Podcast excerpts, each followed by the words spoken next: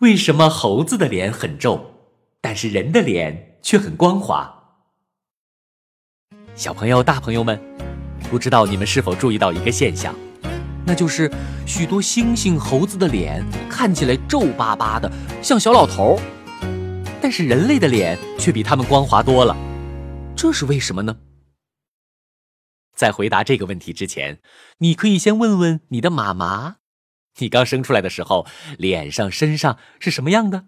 是不是也是皱巴巴、可怜兮兮的？你妈妈或许还会告诉你，用不了几个月，你就会长成圆咕隆咚的米其林宝宝了。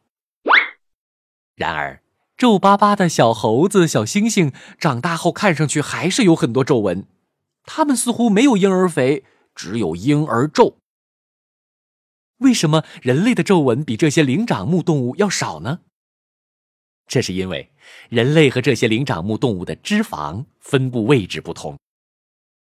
简单的说，灵长目的脂肪大都长在肌肉下方，所以它们实际上是皮包肌，这让它们的面部看上去十分消瘦憔悴。但是人类有一层皮下脂肪。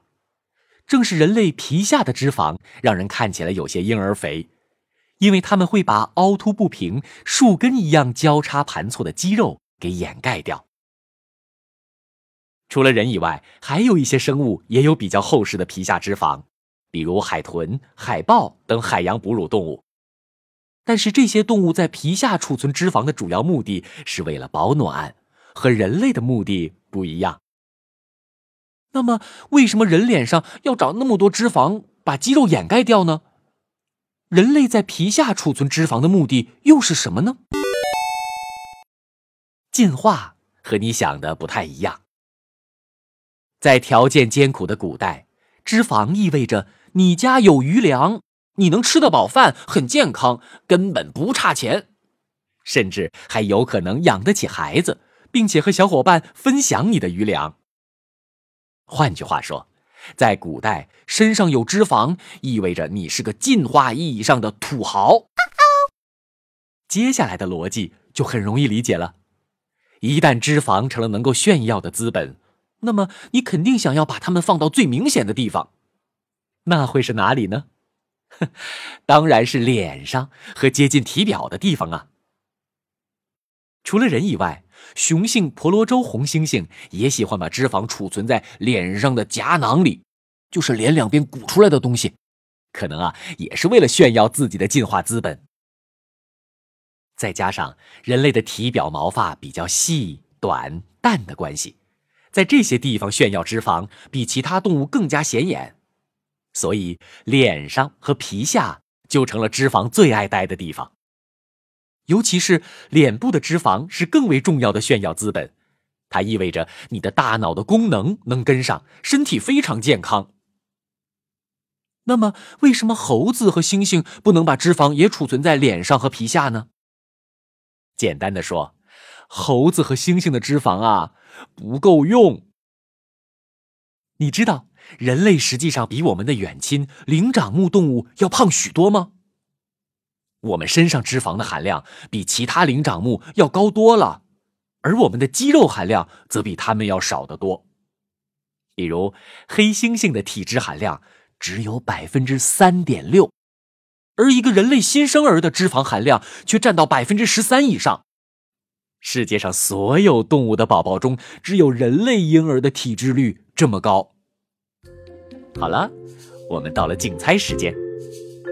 如果黑猩猩宝宝和人类小婴儿同时掉到水里，你是救体脂含量高达百分之十三、油分大到还能在水上漂一会儿的米其林宝宝好，还是救体脂含量只有百分之三点六、密度比较高、马上就会下沉的黑猩猩宝宝比较好呢？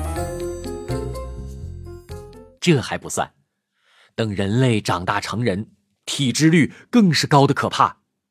比如，成年女性的平均体脂率是百分之二十五到百分之三十一左右，而成年男性的平均体脂率在百分之十八到百分之二十四之间，远远超过黑猩猩的体脂率百分之三点六。话又说回来了，为什么人类的身体那么嗜爱脂肪呢？脂肪难道不是我们的健康还有减肥的敌人吗？实际上，人类要储存这么多脂肪，还不是因为脑袋大呀？有那么一颗大脑袋，就好像电脑有一个特别耗能的 CPU 一样。如果不配一个大一点的电池，把功能给配合上，那么就运转不下去了。